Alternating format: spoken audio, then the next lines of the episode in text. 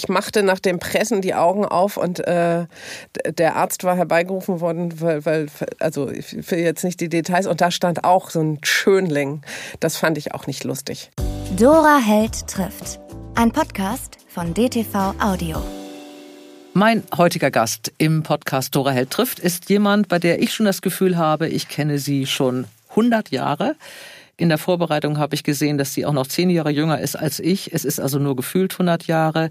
Julia Karnik. Julia Karnik hat ein Buch geschrieben. Am liebsten sitzen alle in der Küche. Es ist so wahr wie ganz vieles, was sie erzählt hat und was ich von ihr gelesen habe. Ich freue mich, dass du da bist, Julia Karnik, bei mir am Küchentisch. Ich freue mich auch total. Vielen Dank für die Einladung, liebe Dora.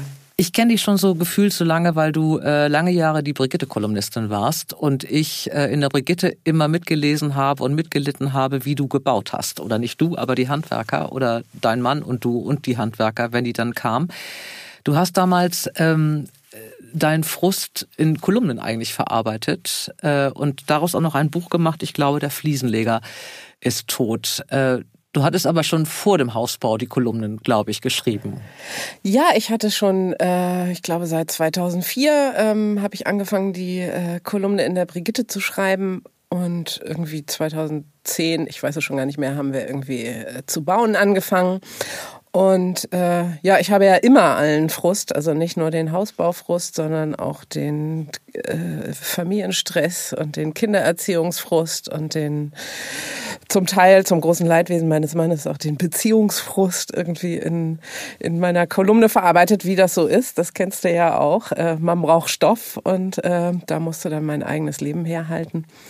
Ähm, alles, was passiert ist, habe ich da verbraten in der mhm. Brigitte-Kolumne. Fast alles. Wir reden ein bisschen über Kolumne Kolumnen. Ich habe es ja auch gemacht und deswegen weiß ich, dass es irgendwie so zwischen Leid und, und Freude ist, also je nachdem, äh, was man da gerade macht.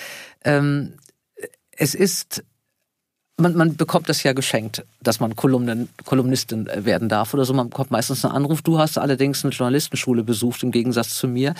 Ähm, als du angefangen hast, die Kolumnen zu schreiben, wusstest du, was die da von dir wollten? War dir das klar? Ähm, ja, mir war klar, dass sie, äh, also ich kannte ja die Kolumnen, die es sonst noch in der Brigitte gab. Elke Heidenreich hatte vor mir geschrieben, also das äh, äh, Till Räther schrieb eine Kolumne.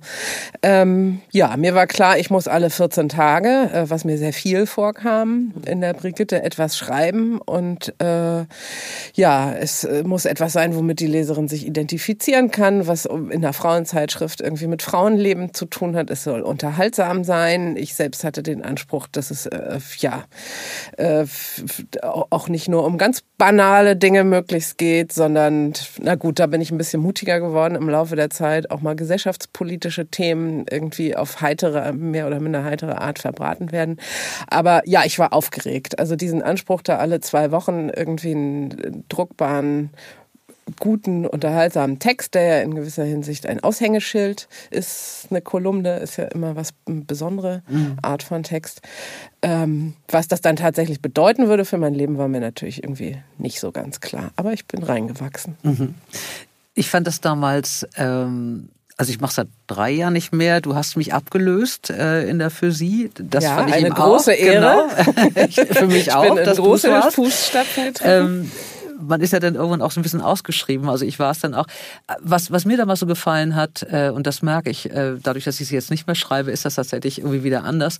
Wenn man in eine Situation kommt, was weiß ich, es drängelt sich jemand beim Einkaufen vor dir oder eine meiner Lieblingsgeschichten ist, sobald äh, die Menschen glauben, dass Corona vorbei ist, fangen sie ja wieder an, dir beim Einkaufen an der Kasse in den Nacken zu atmen. Ähm, diese ganzen Geschichten habe ich früher mal in Kolumnen gesteckt. Und da war immer mein Satz, wenn ich mich, also gerade bei Männern, wenn ich mich über Männer so geärgert habe, über schlechtes Benehmen oder so, dass man immer dachte, du bist nächste Woche in der Physik. Geht dir das, du machst es immer noch, du, äh, geht es dir auch so, dass du wirklich so das Ganze auch manchmal so als Rache empfindest, dass man sagt, so, ich riech mich gar nicht auf, weil ich weiß, ich muss es irgendwie komisch schreiben? Also ich muss gar nicht mich jetzt so ärgern, sondern ich mache da eine komische Geschichte draus. Ja, ich bin sozusagen immer ein bisschen froh, wenn mir was Ärgerliches äh, passiert, weil ich äh, weiß, dass das zugleich Stoff äh, für eine Kolumne sein kann, den ich ja brauche, auf den ich angewiesen bin. Ähm, Wobei ich auch finde, dass man nicht immer nur, also ich, ich ärgere mich oft. äh, äh, gibt ja so viele Idioten und Idiotinnen auf dieser Welt. Ich finde, man darf natürlich nicht immer nur irgendwie darüber, also nicht immer so negativ schreiben und sich immer über andere Leute aufregen. Das, also das, dem ist auch Grenzen gesetzt. Ich kann jetzt nicht, finde ich, in jeder Kolumne schreiben über Dinge, die mich aufregen. Nee, das ich, macht, man, man, es muss ja gekippt werden. Das finde ich ja, ist ja gerade ja, ja. das Wohltuende. Ne? Also aus einem äh, Blödhammel, der einem mhm. da in den Nacken atmet, Abbild wird eben jemand, bei dem man sich dann vorstellt, dass er ganz toll aussieht und eigentlich ein Prinz ist, bis man sich umdreht oder so. Ach so, das ist sein Trick. Ja, also man, man muss es immer so drehen, dass man am Anfang denkt, das ist jetzt eine ganz schöne Geschichte und nur zwischen den Zeilen ist dann klar, dass das ein Trottel war in Wirklichkeit. Ja, also, aber du hast recht. Also das ist natürlich ein Ventil sozusagen. Mhm. Also meine Form der kleinen Rache auch. Ähm, gleichzeitig jetzt bei bei der für Sie habe ich das noch nicht so sehr. Äh, vielleicht, weil erstmal ist das ja nur einmal im Monat und nicht alle zwei Wochen. Also es ist so ein bisschen entspannter, als es damals war.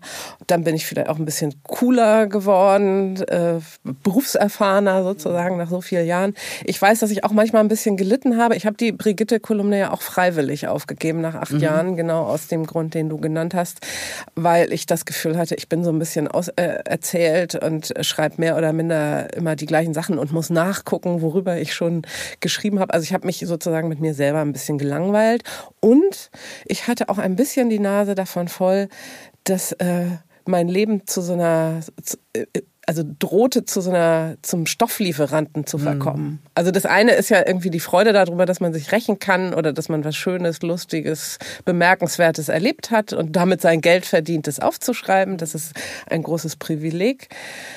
Das andere ist, dass wenn meine Kinder irgendwas Lustiges gemacht haben, ich mich nicht einfach daran gefreut habe, sondern sofort dachte, super, Stoff für die nächste Kolumne. Also so ein Verwertungsmechanismus eingesetzt mhm. hat. Alle zwei Wochen ist ja echt auch, finde ich, ich hatte alle zwei Wochen, ja, genau, das ist bestimmt. Und, ist äh, also man guckt immer durch diese Kolumnenbrille.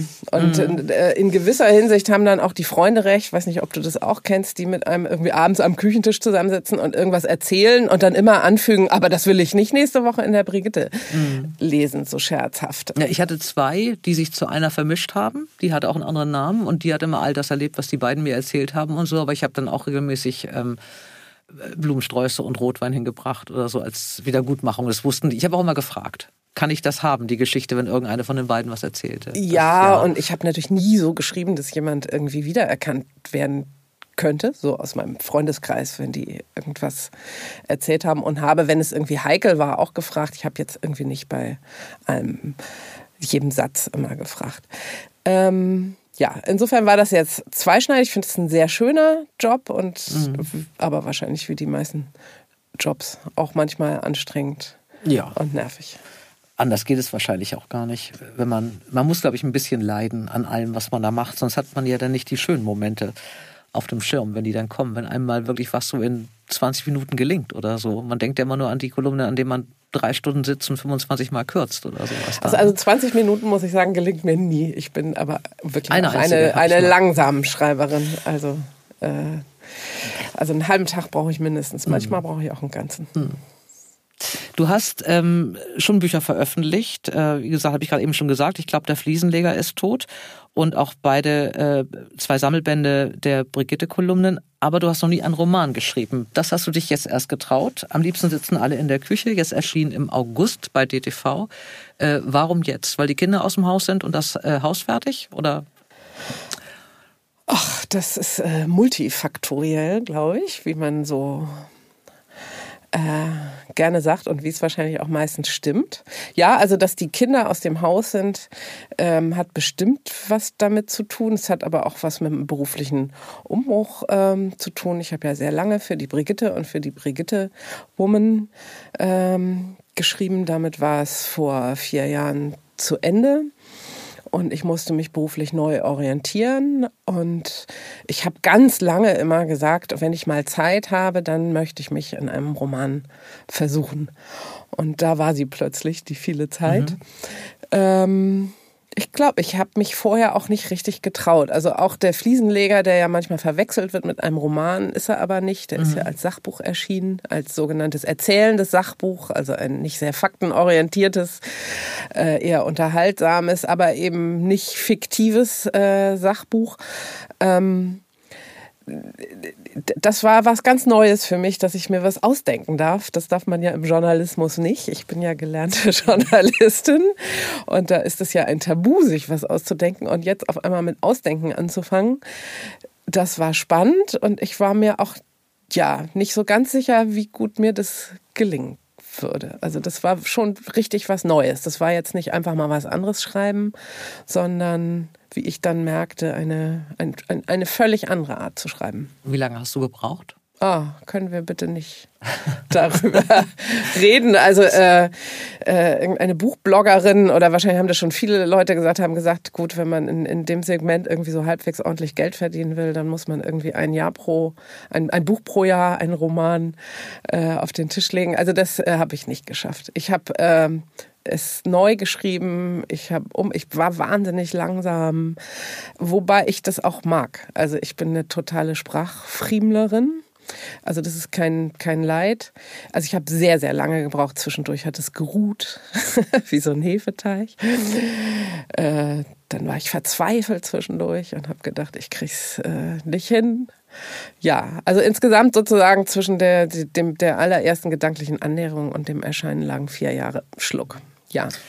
Dörte Hansen ist auch nicht schneller, also als Trost. Ähm, die ist ja auch eine ganz langsame Schreiberin, eine sehr genaue Schreiberin. Also von daher stimmt es nicht, dass man nur Geld verdienen kann, wenn man äh, schnell schreibt. Ich Na gut, auch, dafür muss man ja auch so erfolgreich sein wie Dörte Hansen. Aber egal, aber ich sie bin war, sehr... Hat ja auch mal angefangen. Also das finde ich immer, das ist manchmal auch so ein, so ein Irrtum, glaube ich, dass man äh, natürlich kann man irgendwie alle, äh, alle halbe Jahre so ein Buch zusammen um es mal jetzt despektierlich zu sagen, zusammenkloppen. Aber die sind auch meistens dann so. Also das ist, man hat sicherlich mal einen Wurf, wenn man genau so parallel schon vorher dann konzipiert hat und einen Plot gemacht hat und Kapitelaufrisse, dann kann man vielleicht die zusammenschreiben, wenn das alles vorbereitet ist in einer relativ kurzen Zeit. Aber ich glaube, dass es ähm, Unsinn ist zu sagen, man muss jedes Jahr, sonst wird das nichts. Also man merkt es vielen Büchern auch an, die so schnell nacheinander erscheinen. Ja, ich vermag das gar nicht so beurteilen. Ich glaube, da sind auch die Typen unterschiedlich. Äh, es gibt, ich, also gibt ja auch tolle Bücher. Ich kann jetzt keinen Titel nennen. Das Thema hatten wir im Vor Vorgespräch. Aber man weiß ja von Büchern, wo die Autorinnen hm. oder Autoren erzählen, das habe ich irgendwie im Rausch äh, in drei Wochen durchgeschrieben, äh, die dann auch ganz, ganz toll sind. Ähm, ich habe länger gebraucht und ich glaube, also ich bin ja schon, ich bin ja jetzt auch nicht mehr so ganz jung. Also ich glaube, ich musste auch Selbstvertrauen erst gewinnen, was mhm. das angeht. Und ich habe gemerkt, dass ja, ich habe mit, bin mit so einem gewissen Größenwahn habe ich angefangen, sonst äh, das gehört ja dazu, glaube ich. Also ich meine, alleine die Idee, dass man irgendwas zu erzählen hat, eine Geschichte zu erzählen hat, eine selbst ausgedachte Geschichte zu erzählen hat, die irgendjemanden interessieren könnte, da steckt ja schon so eine Form von, von Größenwahn drin. Den muss man ja haben, wenn man, wenn man Belletristik schreibt. Ich habe was zu erzählen, was andere gerne hören möchten.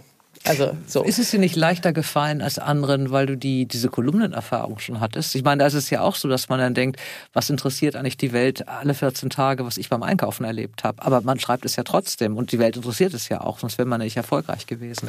Hilft das da nicht? Doch, sicherlich. Also ich will das jetzt nicht kleinreden. Ich weiß ja auch, dass ich schreiben kann. Mhm. Also das ist ja auch in gewisser Hinsicht ein Handwerk. Also das Worte zusammensetzen ja. und irgendwas ausdrücken mit Sprache, was man, was, also am Ende kommt raus, was man tatsächlich sagen will. Das können ja nicht alle Menschen, vielen fällt das ja sehr schwer, Dinge auf den Punkt zu bringen. Also ich, ich bin ja jetzt nicht total unerfahren.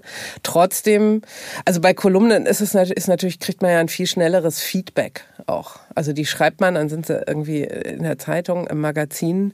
Und wenn man Glück hat, also das hat ja so ein bisschen abgenommen jetzt im Printgeschäft, aber früher kriegte man ja noch Briefe wirklich dann, wenn die Leserinnen einen mochten, später dann E-Mails. Inzwischen läuft das alles online, also da mailt ja kaum noch jemand. Wenn mhm. die nicht online veröffentlicht werden, hat man wenig Feedback. Ähm, also, also die Resonanz ist viel unmittelbarer und ein Roman ist ja äh, etwas, womit man sich irgendwie relativ lange beschäftigt, ohne dass man irgendwie hm. Äh, von der Lektorin vielleicht oder irgendeiner Freundin oder dem Mann, dem man das zu lesen gibt, aber nicht von einem größeren Publikum. Und ähm, Ja, insofern, und das ist einfach eine völlig, also über die lange Strecke, ich bin halt irgendwie die Meisterin oder sicherlich äh, im, im, im 4000 Zeichen Format, also zwischen 3000 und 4000 Zeichen, aber äh, über 350 Seiten ist ja ein völlig anderes Ding. An dieser Stelle machen wir einen kleinen Cut, denn bevor wir über dein Buch sprechen, holen wir uns einen Lesetipp von Christiane Hoffmeister aus dem Büchereck Niendorf Nord denn hier ist wieder meine Lieblingsrubrik Schlaflose Nächte. Liebe Krischi, ich brauche einen Tipp, die Nächte werden länger. Ähm, irgendwas, was mich auch wirklich mal durch die ganze Nacht bringt. Was hast du für mich heute? Ja, liebe Dora, ich habe für dich das neue Buch von dem schwedischen Autor Alex Schulmann. Das heißt, Verbrennen all meine Briefe ist bei DTV erschienen und übersetzt von Hannah Granz. Ja, und das Buch beginnt äh, mit ganz viel Wut und ganz viel Angst und zwar die Angst der Kinder von Alex Schulmann und seine eigene Wut. Also es ist schon autobiografisch. Und er kennt diese Wut und er kennt diese Angst von sich, und zwar alleine schon bedingt durch seine Mutter. Da hat er das auch kennengelernt. Und so geht er immer weiter in die Vergangenheit und er landet irgendwann bei seinem Großvater. Sein Großvater ist Sven Stolpe und er ist äh, Autor und Literaturkritiker. Und er ist verheiratet mit Karin, also der Großmutter von äh, Alex, äh, Alex Schulmann. Und wir gehen dann zurück, wir machen einen Zeitsprung und zwar in das Jahr 1932. Er versucht also aufzuklären, woher kommt das eigentlich? Was zieht sich durch die ganze Familie, diese, diese Wut und diese Angst? Und mhm. äh, ja, er ist dann 1932, die beiden sind seit einem Jahr verheiratet und sind auf einer Tagung eingeladen. Und dieser Mann ist, man denkt eigentlich, ist eigentlich ein ganz guter, aber er ist ein absoluter Tyrann. Äh, quält mehr oder minder seine Frau psychisch. Also er erniedrigt sie aufs Schlimmste. Es ist eigentlich ganz furchtbar. Und sie lernt auf dieser Tagung einen anderen Mann kennen, nämlich Olaf, Olaf Lagerkranz. Und die beiden fangen an, sich Briefe zu schreiben. Die verlieben sich ganz furchtbar schön ineinander. Das ist wirklich, wenn man das liest, wenn man diese Briefe auch liest, die es ja wirklich gegeben hat, dann ist das wirklich ein ganz, ganz schönes Gefühl. Und man hofft immer, verlass diesen Mann, verlass diesen Mann. Und so fiebert man so ein bisschen mit. Und ähm, naja, ich will jetzt nicht alles verraten, wir wollen hier nicht spoilern, also das musst du dann schon selbst lesen, liebe Dora. Und es ist wirklich ein richtig schönes Buch mit ganz viel persönlichen Dingen natürlich, mit diesen Briefen dabei und mit dem immer das Gefühl, was passiert jetzt und schafft sie es oder schafft sie es nicht. Also mein große, meine große Empfehlung für dich. Ich habe ja die Überlebenden von ihm so wahnsinnig gerne gelesen. Ist es äh, genauso? Kommt es ran? Ist es besser? Ist es ganz anders? Ist es ganz anders. Ist auch Familiengeschichte, mhm. klar. Aber mhm. es ist viel, ich finde es viel poetischer, weil alleine schon durch diese mhm. Briefe, wenn du die mhm. liest, da hast so ein, ist natürlich eine andere Zeit, das merkt man auch schon. Die gehen ganz anders um miteinander. Das ist so einfach richtig schöne Liebesbriefe. Also man wirklich, man mag das wirklich richtig gerne lesen und fiebert so mit den beiden mit und hofft einfach, dass sie es schaffen. Es klingt so, dass ich damit anfange. Ich danke dir. Alex Schulmann verbrennt all meine Briefe bei DTV. Ähm, der Herbst fängt erst an, der Winter auch. Wir hören uns demnächst wieder, denke ich mal, in diesem Podcast. Alles Liebe nach Hamburg. Dankeschön. Und jetzt geht's weiter mit Julia Karnick. Ich habe dein Buch gelesen, wir reden auch gleich drüber. Ähm, ich weiß nicht, du hast anscheinend dieses Problem nicht. Ich neige dazu, beim Schreiben, wenn ich nicht genau weiß, wie es weitergeht, neige ich dazu, wirklich zu labern. Also ich, als wenn ich laut denke. Ich schreibe es aber auf. Also der Albtraum jeder Lektorin, weil bei mir muss relativ viel gestrichen werden. Ich, ich rede mich oder ich schreibe mich an diesen Gedanken ran. Anstatt erst zu denken und dann zu schreiben, mache ich unglaubliche Schleifen. Also man kann da wirklich passagenweise streichen beim Kolumnenschreiben habe ich gelernt, mich auf den Punkt zu kommen. Ja. Also das, das fand ich im, das, ich habe das, vielleicht ist es erst Einbildung oder so, weil ich habe gedacht, ich habe es bei deinem Buch auch ein bisschen gemerkt, dass du vom Kolumnenschreiben kommst, dass du so Dinge auf den Punkt bringst, also an, an dem richtigen Moment, weil ähm, viele junge Autoren gerade in der Unterhaltung neigen dazu, dass sie irgendwie einen guten Satz machen, also der es auf den Punkt bringt, und dann kommt der eine danach, der zu viel ist. Und dann denke ich immer, nein, ne, bleib doch hier an dem Punkt. Da hat man das Bild im Kopf als Leserin und mehr darf nicht. Und dann kommen viele und schrauben nochmal einmal rum. Und das macht dann wieder diesen, diesen Moment kaputt und so. Das passiert ja nie. Also da, da glaube ich, das ist so eine Kolumnengeschichte, dass man wirklich am richtigen Zeitpunkt aufhört. Der Dialog muss an einem Punkt aufhören, wo er nachhalt. Genau, also ne? ich meine, äh, oder es stimmt was nicht. Wenn man glaubt, den Witz sozusagen erklären zu müssen, dann genau. ist es kein guter Witz. Da habe ich sicherlich Übungen, wobei ich bei meinen Kolumnen zum Beispiel, die als Buch, wenn ich dann Lesungen gemacht habe aus dem Kolumnenbuch, also die Brigitte-Kolumnen, mhm. da habe ich ganz also beim Lesen, weiß nicht, wie dir das geht, dann nähert man sich seinem Texten ja nochmal ganz anders als irgendwie beim Schreiben. Äh, ich habe irgendwann festgestellt bei den Kolumnen, dass ich eigentlich immer den letzten Satz streichen kann. Also das hat nie irgendjemand gemerkt in der Redaktion, aber beim Lesen habe ich gemerkt, ich habe immer den einen Satz, also die, wurden immer richtig super, wenn ich, äh, die habe ich dann nicht mehr mitgelesen irgendwie auf meinen Lesungen, habe mich mehr geärgert. Und dann, als ich, nachdem ich das bemerkt habe, habe ich dann bin ich aufmerksamer geworden und habe mich, also habe die Kolumne dann immer noch mal einen Tag liegen lassen, bevor ich sie abgegeben habe und habe mir dann noch mal den letzten Satz. Und es war immer so ganz oft so, dass ich mhm. den dann streichen konnte. Äh, ich hatte aber auch ähm, eine gute Lektorin, die auch nochmal, finde ich, hier und da mhm. gut gekürzt hat, also die das irgendwie erkannt hat. Ja, aber in der Kürze liegt die Würze, das ist irgendwie bei Humor ähm, ja ein entscheidendes Stilmittel, das würde ich auch sagen. Ähm, am liebsten sitzen alle in der Küche, diesen Satz hat jede Frau schon mal gesagt. Ähm, Du hast einen Roman geschrieben, in dem es um drei Frauen geht, die sehr unterschiedlich sind. Zwei lernen sich zufällig kennen, weil sie im selben Haus wohnen. Ähm, eine ganz perfekte, frisch geschiedene ähm, Almut ganz schöne Frau, reich verheiratet, übliche Geschichte. Wir reden auch gleich noch über Klischees. Ähm, übliche Geschichte, der Mann hat also eine Freundin gehabt, die ist ausgezogen, hat vier Kinder großgezogen, ihr Studium abgebrochen, damit sie ihm den Rücken frei halten kann, weil hinter jedem starken Mann, ja, wie war das, hinter jedem erfolgreichen Mann eine starke Frau steckt äh, und hat jetzt eine, die Eigentumswohnung bezogen, die der Familie gehört. Er hat sich verkleinert, aber wohnt da jetzt. Und was ihr fehlt, ist eben auch das Umsorgen anderer. Das hat sie ihr Leben lang gemacht. Die lernt in ihrem Haus eine etwas ja am Anfang noch unsympathisch wirkende, alleinerziehende Ärztin, die auch noch Urologin, wie kommt man darauf, eine Protagonistin Urologin werden zu lassen? Ich meine, es gibt ja wirklich viele schlimme Ärzte. Ähm, Richtungen, aber das finde ich ja ist so die schlimmste, oder? Gerade deswegen? Oh, ich, also äh, mein Geheimnis ist, dass ich jetzt hier lüfte, ist, dass sozusagen die Figur der Urologin der Kern dieses ganzen Romans ist. Also ich, äh, das war die Ausgangsidee. Also jeder, ich weiß nicht, ich habe ja noch nicht so viele Romane geschrieben. Es gibt wahrscheinlich viele Wege, sich einer Geschichte, also eine Geschichte zu entwickeln. Mein Samenkorn sozusagen war tatsächlich die Figur der Urologin, ähm, weil ich eine sehr gute Freundin habe, die tatsächlich als niedergelassene Urologin arbeitet und die immer so wahnsinnig lustige Geschichten aus ihrer Praxis erzählt hat, abends am Küchentisch.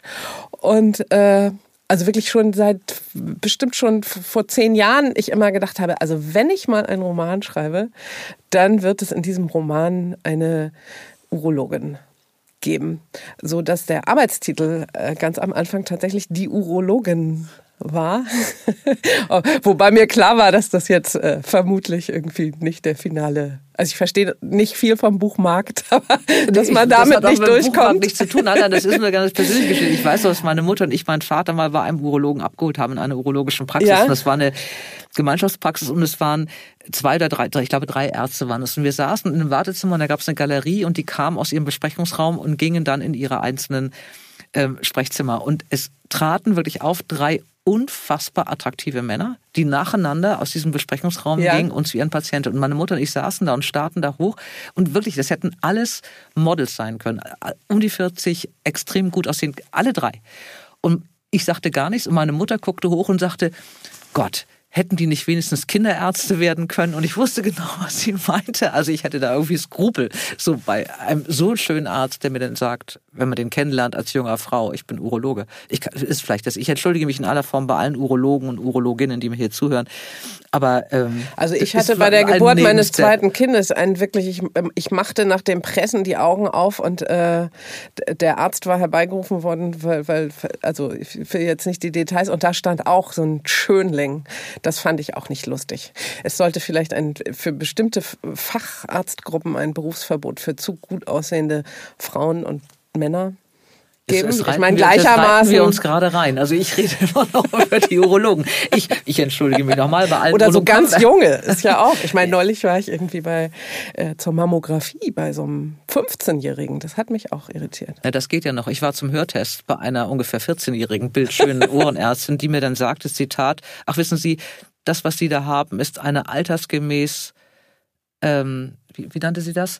Äh, nein, Sie müssen sich keine Sorgen machen, das ist eine altersgemäße ein altersgemäßer Einsatz von Schwerhörigkeit, aber die gute Nachricht ist, auf beiden Ohren, sie werden später kein Problem dem Hörgerät haben. Ich meine, die sah aus wie 15 und dann erzählt sie mir was über meine alten Ohren. Dann merkt man eben wirklich, dass man so alt ist, weil das ja, ja alles ich fürchte auch, Kinder dass es, wenn die anderen immer jünger werden, dann denke ich immer noch, hat die hier jemand in der Praxis, den sie fragen kann? Weiß die das? Hat die ihr Studium fertig?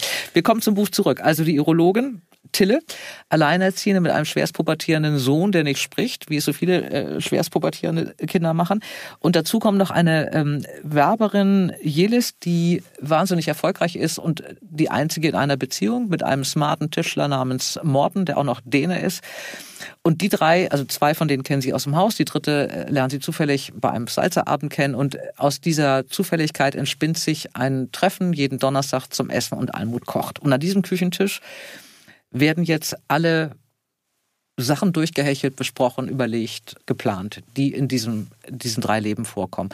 Ähm, du musst, man muss ja, wenn man, wir reden über Klischees, also ähm, wenn du Kolumnen schreibst für eine Frauenzeitschrift, das ist mir so passiert, das ist dir genauso passiert oder du machst es genauso. Es wird einem ja manchmal vorgeworfen, dass man so Klischees bedient. Ich bin ein absoluter Verfechter von Klischees, weil ich nicht glaube, dass irgendein Klischee entstanden wäre, wenn es das nicht in Wirklichkeit gäbe. Ähm, Du hast jetzt drei dir drei unterschiedliche ähm, Frauen rausgesucht, die in völlig unterschiedlichen und nicht vergleichbaren Lebenssituationen mhm. stecken. Mhm. Ähm, ich hasse diese Frage selber, wie viel steckt von dir da drin und wie viel sind da Freundinnen und so. Ähm, hast du da, du hast gesagt, du hast mit der Urologin angefangen. Sollte sie auch alleinerziehend sein, diese Urologin, oder sollte sie erstmal eine Urologin sein? Mit einem Lebensbild Nee, erstmal war sozusagen klar, dass sie eine Urologin sein soll und dann wurde mir aber irgendwann klar, dass die, also einfach ein Roman über eine Urologin und ihren Arbeitsalltag zu schreiben, dass das wahrscheinlich nicht tragen Hat eine relativ kleine Zielgruppe. nicht tragen würde, also dass da irgendwie noch was anderes hin muss. Da erinnere ich mich ehrlich gesagt nicht. Mir war immer klar, dass die so ein bisschen burschikos äh, sein soll. Warum jetzt? Weil meine Urologinnenfreundin ist überhaupt nicht burschikos. Also das ist zum Beispiel, das, das ist so eine ganz weibliche weibliche, distinguierte, ja, mehr eine Dame. Also da gibt es keinerlei charakterliche Ähnlichkeit zwischen meiner Urologin und der Urologin im Buch. Ähm, und man muss sicherlich nicht sein wie Tille, um eine gute Urologin zu sein. Also, das, ähm, dass sich so drei ganz unterschiedliche Frauen ja auch ein bisschen klischeehaft, aber das finde ich gut, dass du das sagst, skizziert habe. Das habe ich natürlich bewusst gemacht. Ähm, wobei die schon alle für so Frauentypen auch natürlich in meinem Freundes Freundinnen- und Bekanntenkreis stehen. Also ähm, ich habe viele alleinerziehende Freundinnen und was so das Klischee-Thema angeht, man könnte natürlich sagen, das ist ein Klischee, das von der gestressten, berufstätigen, ihr Kind und sich selbst ernährenden Alleinerziehenden. Ist mir, glaube ich, auch schon in der einen oder anderen Rezension vorgeworfen worden. Tatsache ist aber nun mal, dass meine alleinerziehenden Freundinnen, die ganz allein für sich und ihr Kind oder ihre Kinder den Lebensunterhalt ernähren müssen, oft ein sehr hartes Leben haben und mhm. sehr gestresst sind. Und ich habe die immer sehr bewundert und mich gefragt, wie die das machen, weil ich die Aufgabe, ein Kind oder mehrere Kinder alleine großzuziehen und zu ernähren. Ich finde das eine ungeheure Verantwortung und habe die äh, ja immer voller Bewunderung und hatte immer großes Verständnis dafür, wenn die davon streckenweise sehr erschöpft waren. Mhm. Also ich hätte mir natürlich was anderes, irgendwie die total äh, patente, nie gestresste Alleinerziehende sozusagen klischeewidrig ausdenken können, aber ich habe gedacht, das ist äh, es stimmt aber nicht oder das ist nicht repräsentativ sozusagen für das, was ich äh, erlebe in meinem Umfeld. Ja, mir geht so. das ganz genauso, deswegen würde ich auch nochmal dabei bleiben. Es ist ja dann andersrum auch. Also äh, Jelis, die äh, arbeitet bis zum Umfallen, die private Termine vergisst mit ihrem Partner, die ihren, die, die kennen sich zehn Jahre, die wollen das irgendwie feiern. Er hat sich da Mühe gemacht. Er ist ja irgendwie wirklich so ein Schaf, so ein bisschen, also ein ganz liebevoller Mensch, der das alles hinnimmt, dass seine Freundin diese Mörderkarriere macht, die er gar nicht macht. Er arbeitet gut, aber er ist irgendwie, äh, hat ein Problem mit dem Eintreiben seiner, seiner Rechnung und sowas. Ähm, und sie ist ja, erfüllt ja auch alle Klischees dieser Karrierefrauen, die also dann wirklich sich verbeißt an so einem Projekt, die dann irgendwie bis spät abends im Büro sitzt, die die Zeit vergisst, wenn irgendwas interessant ist, äh, und dann aber jemanden hat, das ist genau umgedreht, eigentlich diese Beziehung, er macht ja alles für sie und sie kommt eigentlich überall hin zu spät. Auch das ist ein Klischee, dass ja diese arbeitenden Frauen, diese Karrierefrauen immer alles zu Lasten ihrer, ihres Privatlebens machen. Auch das zeichnest du ja hier auch. Ist das so der Vorwurf, der dann auch kommt, wenn man viel arbeitet, ist man gleich immer so ein bisschen oberflächlich oder vergesslich oder kümmert sich nicht? Nee, ich glaube einfach, dass es, äh, kann man sicherlich auch anders sehen, aber meine Beobachtung und Lebenserfahrung sagt mir, dass man, ja, der Tag hat 24 Stunden und wenn man ähm, sich auf eine bestimmte Sache sehr, sehr konzentriert, dann zum Beispiel auf die Arbeit, und dagegen ist ja per se überhaupt nichts einzuwenden, dann hat man, das weiß ich auch aus eigener Erfahrung, für andere Dinge weniger Zeit. Mhm. Also das ist äh, begrenzt. Also die Idee, dass man alles hinbekommt und alles gleichermaßen hinbekommt, ist ja schwierig. Und ich meine, umgekehrt, äh, äh, das ist ehrlich gesagt in, in meiner Generation, das mag jetzt bei Jüngeren anders sein, aber ich bin Jahrgang 1970, also 52 Jahre alt, alt in meinem Umfeld gibt es, äh, gibt es den total viel arbeitenden Karrieremann sozusagen, ähm, der zwar seine Frau liebt und seine Kinder, aber relativ wenig Zeit für die hat und irgendwie hat Arbeit auch immer im Zweifel Prio und noch im Urlaub sitzt er da und ruft irgendwie seine Mails ab und ist nicht so ganz im Augenblick den gibt's absolut noch so. Also und, und, und, und in meiner Generation ist das der häufigere Fall, muss ich sagen. Also da sind es seltener die Frauen, äh, die die Karriere sozusagen zu Lasten von privaten Beziehungen machen. Insofern finde ich, habe ich das, zumindest was unsere Generation angeht, dieses Klischee ein bisschen umgedreht. Ich will aber aus Absicht nicht, irgendjemand wollte äh, Jellis mal die kinderlose Karrierefrau nennen. Das finde ich einen total oldschool-Ausdruck, den würde ich nie benutzen. Das ist ja ja nicht weiter verwunderlich, wenn man keine Kinder hat.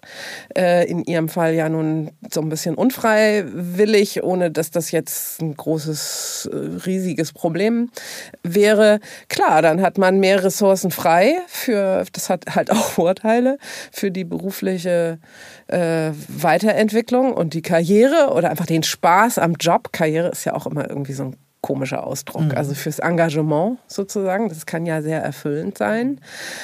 Und äh, ja, da, da hängt ja nicht das eine, also das eine bedingt das andere, aber die hat ja nicht deshalb keine Kinder, weil sie so karrieregeil ist, mhm. sondern sie hat viel Zeit für ihre Karriere, weil sie keine Kinder hat. So. Es gibt eine, einen Streit dieser drei Freundinnen, ähm, ungefähr, also schon im zwei Drittel, äh, glaube ich, im letzten Drittel des Buches, wo die schon sich sehr nah sind.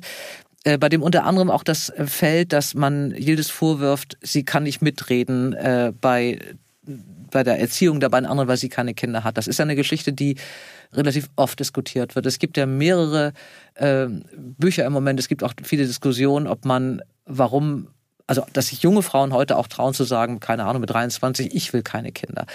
Und dass man dann so als Kinderlose relativ schnell äh, in eine Ecke geschoben wird, äh, der Egozentrik und äh, ach, wenn, ihr, wenn eure Eltern das gesagt hätten und was weiß ich alles. Äh, dabei wird immer, und das finde ich ganz, ganz schwierig, ja selten drüber nachgedacht, warum da keine Kinder sind in dieser Verbindung oder in diesem Leben oder sowas. Das machst du ganz gut. Also du beschreibst es, ich will da gar nicht vorgreifen in einem Roman, weil man das lieber selber lesen soll. Aber sie hat eben wirklich trotzdem diese Position der Kinderlosen und trotzdem, trotz dieser Enge und dieser, dieser Beziehung mit diesen anderen beiden Frauen, wird ihr das irgendwann vorgeworfen.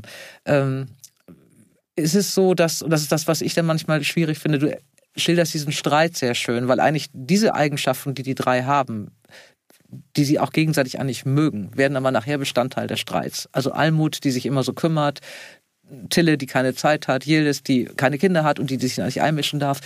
Ähm, gehen wir, reden wir über Frauenfreundschaften. Wie viel ähm, Offenheit, glaubst du, brauchen die? Oder meine Theorie war ja immer, dass Frauenfreundschaften für eine bestimmte Zeit gut sind und sich dann überdauern. Ähm, diese Frauen lernen sich jetzt relativ spät kennen. Sie sind alle so Mitte, Ende 40, haben ihr Leben ja auch schon irgendwie auf die Bahn gebracht. Da wird sich nicht mehr so viel ändern jetzt vermutlich, was so Kinder und Ehe und sowas betrifft. Ähm, wie offen geht man da miteinander um? Wie viel Zweckgemeinschaft ist das, diese drei? Also ich, ist das bei dir? Wie es bei Frage. mir ist. Ich würde das jetzt natürlich auch auf keinen Fall offen sagen. Wenn meine gegenwärtigen. Nein, aber andersrum. Also wie viel hast du so wirklich langjährige Freundinnen? Ja. Also ich habe zum Beispiel so zwei, die ich wirklich seit, keine Ahnung, 30, 40 Jahren schon habe oder so. Oder länger noch die eine.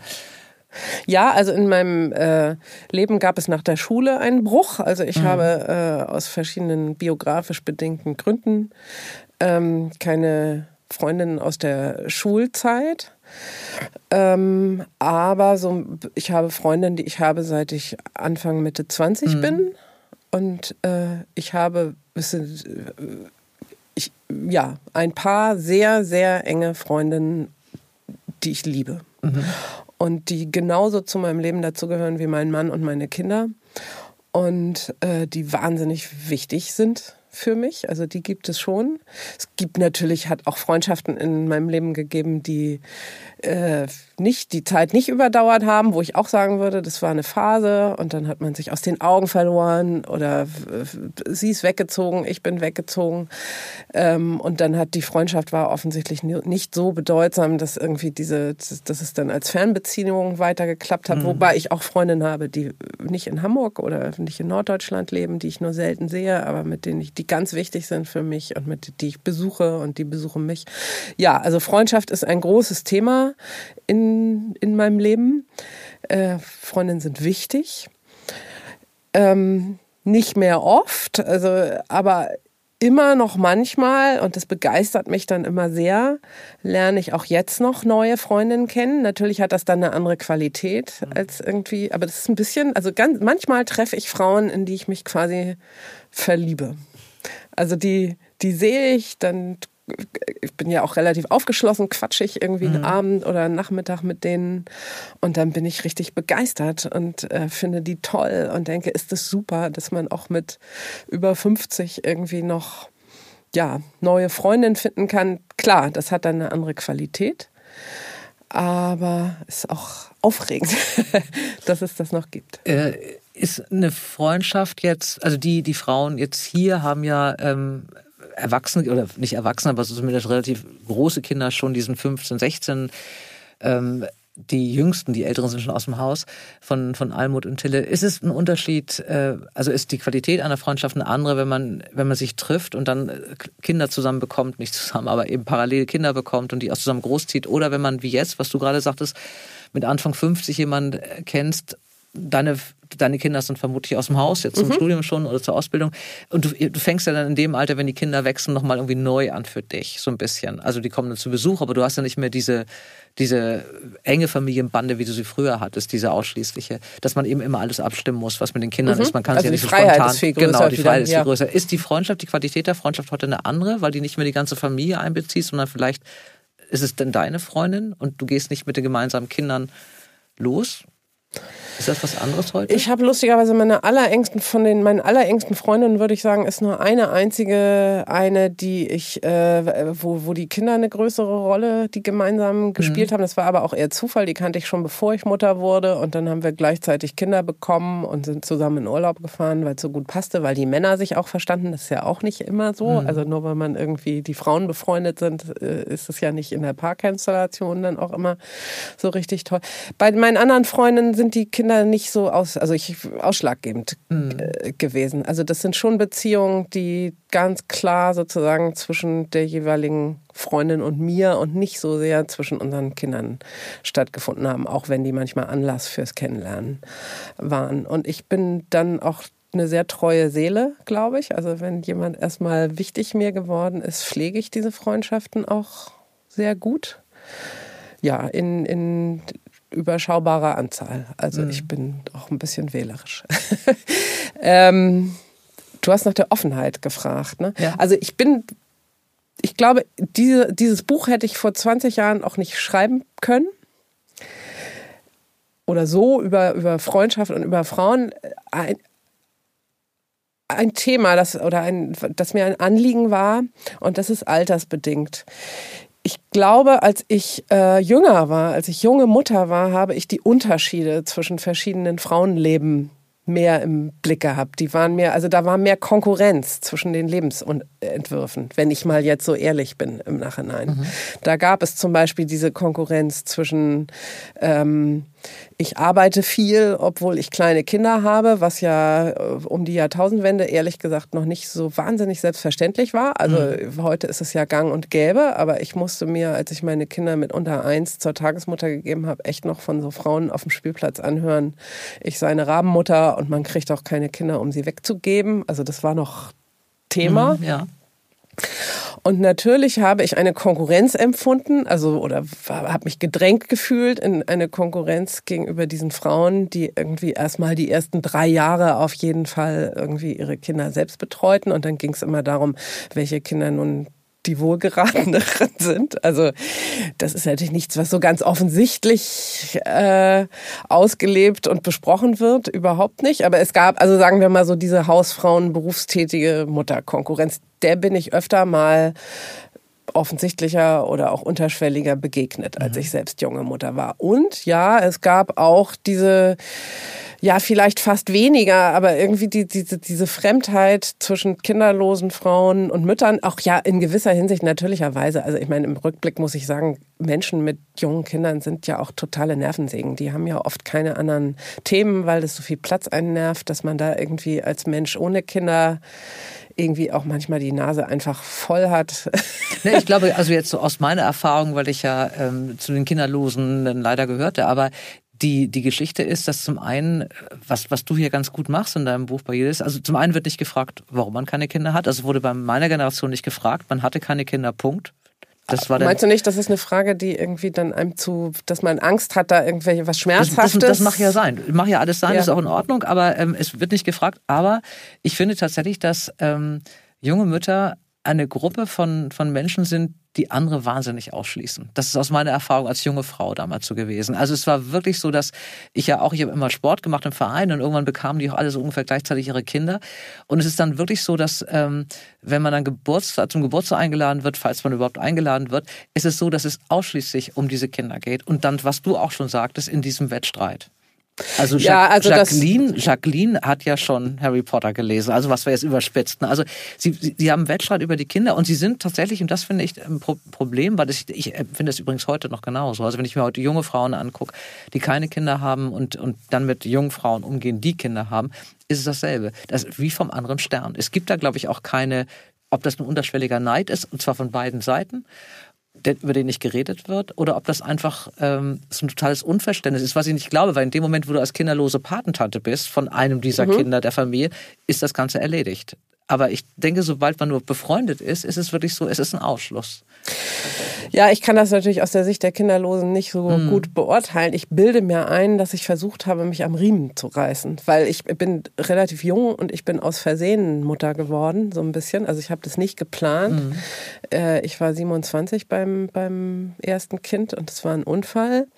Und ich war nicht mit so entsetzlicher Begeisterung dabei wie viele andere. Also für mich war das Mutterwerden auch mit viel Angst und äh, ja äh, Ambivalenz verbunden und ich habe mich auch entschlossen, früh wieder arbeiten zu gehen, weil ich es wirklich unerträglich fand, den ganzen Tag mit meinen Kindern alleine zu Hause zu sitzen. Ich fand das kein schönes Leben. Ich wollte die loswerden und das waren meine schönsten Tage, an denen ich die zu Martina bringen und mal mich in Ruhe an den Schreibtisch mhm. setzen konnte.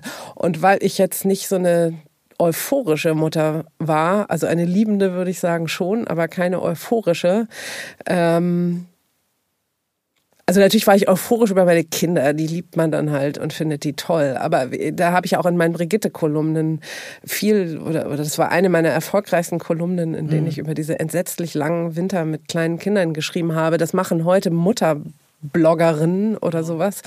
Heute das war damals das. noch mhm. nicht so ein Thema. Und ich habe hunderte von Leserbriefen oder Leserinnenbriefen mhm. bekommen, die total erleichtert darüber waren, dass mal eine Frau ausspricht, dass man gerne was eintreten würde, wenn man mhm. irgendwie einen ganzen November so. Ich habe da immer sehr offen drüber geredet und ich habe meine kinderlosen Freundinnen, die ich hatte, auch beneidet. Mhm. Also äh, ich, das, das habe ich auch immer offen zugegeben. Also ich habe schon gesehen, was, dass das durchaus auch Vorteile hat, keine Kinder zu haben. Insofern, ich habe das nicht idealisiert. Das habe ich nie vor mir selbst nicht und vor anderen Frauen auch nicht. Wir haben sogar mal ein Jahr lang nur ähm, mit einer kinderlosen Freundin eine WG gebildet, weil wir von diesem Kleinfamilien Ghetto oder, oder Gefängnis die Nase voll hatten und die hatte das, die Nase voll, die war alleinstehend damals ganz lustig, die war Ende 30 und hatte abgeschlossen mit dem Kinderthema, weil sie keinen Mann fand und dachte, also kaum waren wir zusammengezogen, hat sie einen Mann kennengelernt und zwei Kinder gekriegt, aber vorher haben wir ein Jahr zusammen gewohnt. Ähm, also ich habe das immer schade gefunden, weil, glaube ich, im Grunde genommen ähm, beide Seiten was zu, mit ihren ganz unterschiedlichen Lebenssituationen einander auch was zu geben hätten, was den anderen jeweils fehlt. Mhm. Das versuche ich, habe ich auch in meinem Roman zu thematisieren. Jeder Lebensentwurf hat seine Nachteile und hat irgendwas, was zu kurz kommt in dem mhm. Leben. Und statt in Konkurrenz zu treten, könnten wir gucken, wie wir voneinander profitieren können. Und das merke ich aber, ist, also dieser Blick ist mir leider im Grunde genommen erst möglich jetzt so mit 50, wo meine Kinder groß sind oder mhm. das so mhm. zu sehen. Denn die, meine Erkenntnis ist, egal wie du deine Kinder großgezogen hast, ob du irgendwie 40 Stunden die Woche schon gearbeitet hast, als sie Babys waren oder ob du irgendwie erstmal zu Hause geblieben bist den ganzen Tag äh, und, und Wäsche gewaschen und lecker Essen gemacht hast, bis sie 18 waren oder ob du gar keine Kinder hast. Am Ende nähern sich sozusagen die Leben wieder an. Am Ende sind wir alles Frauen, deren Kinder ausgeflogen sind, bei denen was schiefgegangen ist, die irgendwas verpasst haben auf die eine oder andere Art und Weise. Also wir sind gar nicht so unterschiedlich. Das ist so eine Einsicht. Es ja. gibt gar keinen Grund.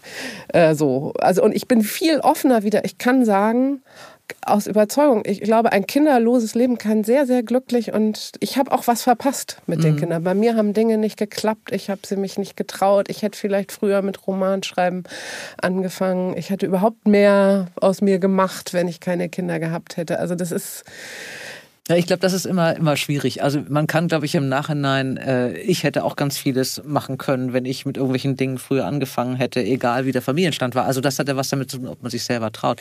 Aber ich wollte eigentlich darauf hinaus, dass man, als ich vorhin fragte, wenn du heute mit mit Anfang 50 äh, jemanden kennenlernst, wie anders ist das nicht nur, weil man ein anderes Leben hat, sondern wie anders geht man da miteinander um? Und ich glaube, das meinte ich gerade eben. Man ist ja als Familienmensch oder als ähm, in einer Partnerschaft lebende Frau, wie hier zum Beispiel Almut mit vier Kindern und einer gut funktionierenden Ehe, die ja auch schon, ich glaube, über 20 Jahre geht, bevor er sie dann verlässt oder so. Man hat ja einen ganz, einen ganz anderen Schwerpunkt im Leben und man hat ja auch viel weniger, man stellt sich ja selber viel weniger in den Mittelpunkt. Und deswegen, also du mit zwei Kindern, der ist mittlerweile schon erwachsen. Wie gehst du heute weil es weiß ja keiner. Wenn ich dich jetzt in einer, Kneipe kennenlerne, ist ja nicht meine erste Frage in unserem Alter, und was machen deine Kinder so? Sondern ja. äh, ich würde dich vielleicht fragen, was du beruflich machst oder wo du wohnst oder keine Ahnung, was du, deine Hobbys mhm. sind oder so. Aber ich würde die, die Frage nach Familienstand, die käme bei mir ja heute nicht mehr. Also nee. vielleicht Informationen, also keine Ahnung, wohnst du alleine oder ich das weiß gar nicht, ob man das überhaupt fragt. Also ich glaube, das ist heute dann ab einem bestimmten Alter und da, da treffen, da hast du völlig recht, da treffen wir uns dann wieder. Äh, meine Kinder, die ich nicht hatte, wären jetzt ja auch aus dem Haus und deine sind auch aus dem Haus. Also ist man wieder bei beiden, man ist wieder bei Null und fängt im Grunde jetzt eine neue Bahn genau, an. Genau, zurück auf Los. Genau. Und jetzt fangen wir alle miteinander nochmal von vorne an. Also ich kann nur sagen, die letzte Frau, die ich kennengelernt und sehr ins Herz geschlossen habe und wo ich sagen würde, das ist meine neueste Freundin, ist eine, eine kinderlose mhm. Frau. Und das spielt natürlich äh, keine Rolle. Also ich bin im Prinzip ja auch kinderlos. Ja, nee, ich glaube schon, dass es also dass das Leben, wenn man sich so spät kennenlernt, das Leben spielt halt eine Rolle, weil es einen ja auch dazu gemacht mhm. hat, wie man heute ist oder so. Aber was davon ist, glaube ich, dann heute egal. Du hast gerade eben gesagt, du hättest dich nicht früher getraut. Vielleicht hättest du dich früher getraut, das Buch zu schreiben. Du hast es gerade eben schon gesagt, du hättest das Buch früher gar nicht schreiben können. Ähm, weil man, glaube ich, auch wenn man noch so drinsteckt in diesem Leben, fehlt einem der Blick auf diese drei Lebensentwürfe. Ähm, wie oft sitzt du mit Freunden noch am Küchentisch? Auch regelmäßig. Also jetzt nicht dreimal die Woche, aber mindestens einmal die Woche im Schnitt, würde ich schon sagen.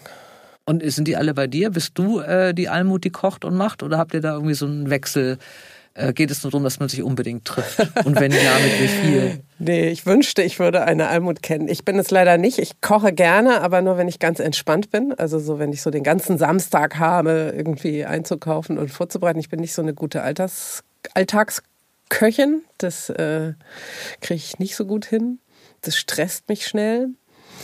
Mm, ich habe aber eine, also meine beste Freundin zaubert immer äh, mir nichts, dir nichts, irgendwie die köstlichsten Sachen, obwohl sie eine alleinerziehende, so viel zum Klischee, berufstätige ja, Frau ist. Also bei der zum Beispiel habe ich eine Zeit lang ähm, ganz, ganz regelmäßig einmal in der Woche immer dienstags in der Küche gesessen äh, weil sie halt alleinerziehend war und äh, immer Schwierigkeiten hatte, einen Babysitter zu kriegen oder das einfach auch teuer war, das immer zu bezahlen. Mhm. Und äh, dann habe ich gesagt, naja gut, dann komme ich zu dir.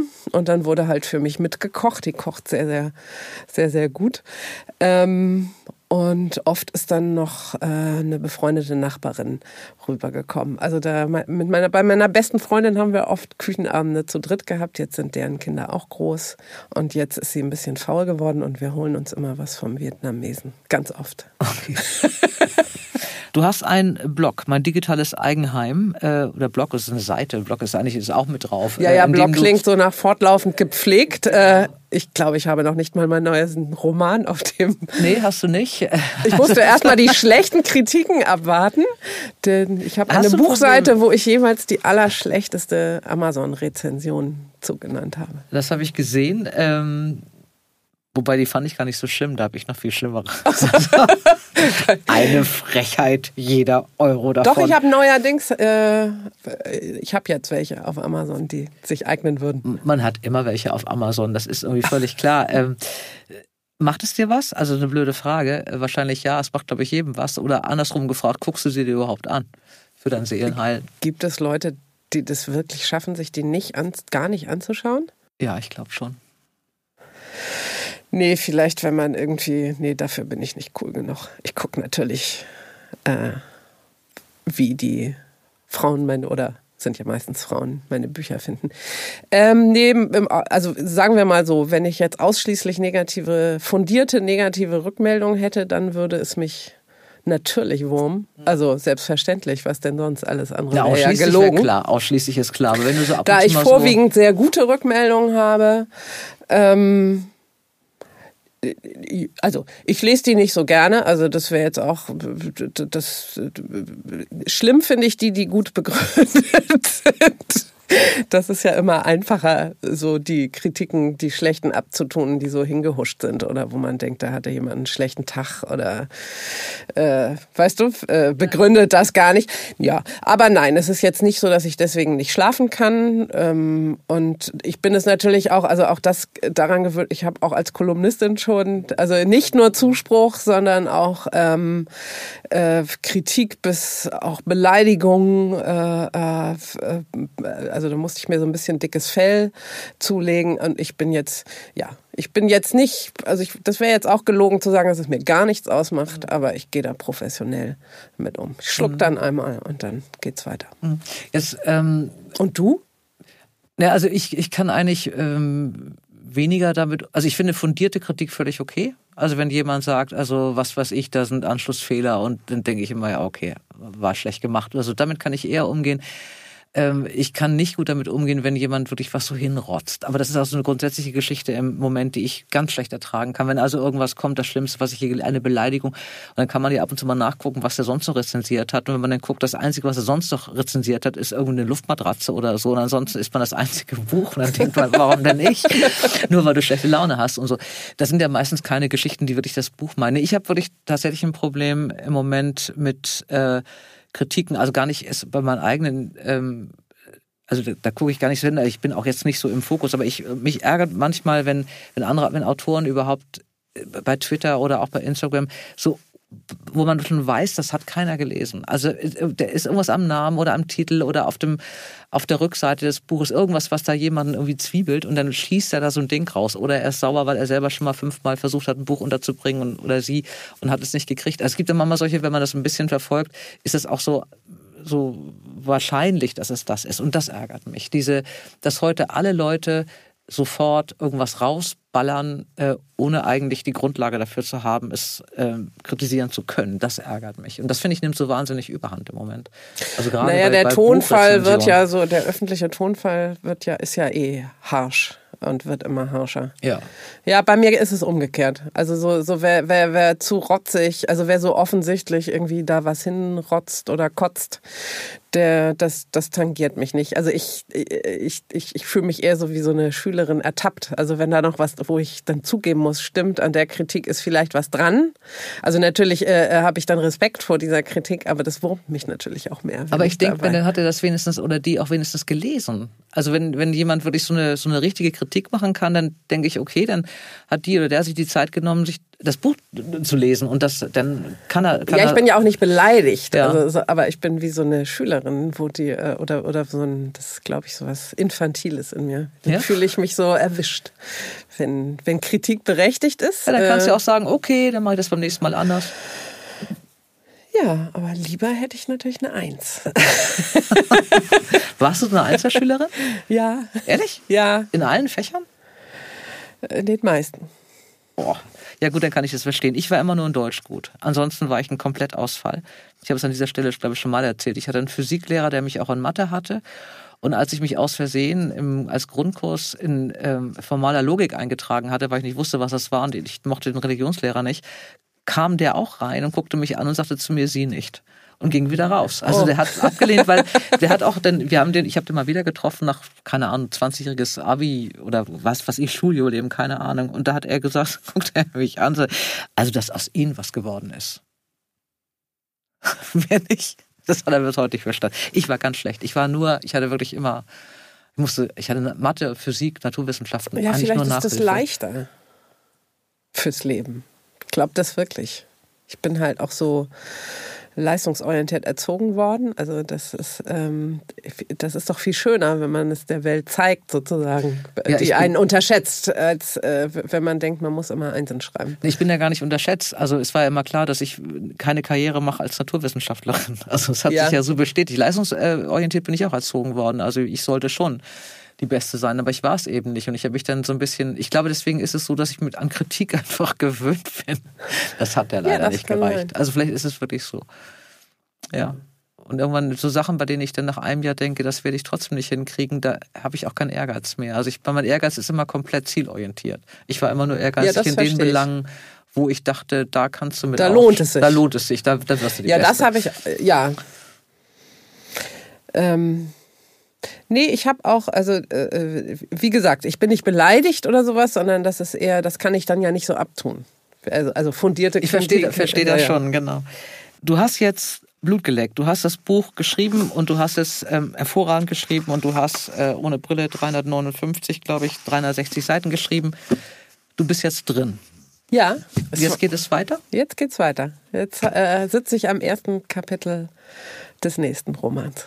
Und ist es leichter jetzt oder ist es Nein, kein äh, bisschen. Also ich hoffe, ich brauche jetzt nicht wieder vier Jahre. Das war jetzt mein Gesellenstück. Da habe ich dann irgendwann auch gesagt, okay, du- man, das machst du jetzt, nimmst du dir jetzt Zeit. Das muss auch nicht perfekt sein. Naja, falls es das überhaupt gibt, gibt es den perfekten Roman? Äh, ich glaube, von es gibt sicherlich so ein paar äh, Sachen, die man subjektiv, also es gibt so ein paar Romane, die ich als perfekt äh, empfinde, ähm, wo ich auch wirklich denke, Hut ab. ja Hut ab und dass man wirklich so das liest und denkt, es ist kein einziger falscher Satz in diesem Buch. Julia Karnig, ich bedanke mich für dieses Gespräch am Küchentisch. Ähm, ich bin sehr gespannt auf das nächste Buch. Äh, mir hat am liebsten sitzen alle in der Küche einen Heidenspaß gemacht. Ich wünsche dir viele Leserinnen, nur charmante Rezensionen, keine einzige Kritik, keine Lehrerstimmen. Ich wünsche dir äh, Bücher ohne Wortwiederholung irgendwie, einen gro nächsten großen Wurf genauso. Viel Spaß mit deinen Freundinnen am Küchentisch und danke, dass du da warst. Danke, hat Spaß gemacht. Bis dann. Tschüss. Beim nächsten Mal freue ich mich auf eine Autorin, die mit ihrem ersten Buch gleich so durchgestartet ist, dass Theresa Böcker gesagt hat, ein viel zu oft beschwiegenes Thema, eine kraftvolle Sprache, eine Geschichte, die wütend macht und befreit. Dieser Roman tröstet ohne zu lügen. Das Buch heißt Liebe ist gewaltig, die Autorin Claudia Schumacher und nächstes Mal ist sie bei mir. Ihr Lieben, alle Buchtipps findet ihr in den Show Notes und ich wünsche euch ganz viel Freude beim Geschichtenentdecken. Bleibt gesund und heiter, eure Dora. Dora Held trifft. Ein Podcast von DTV Audio.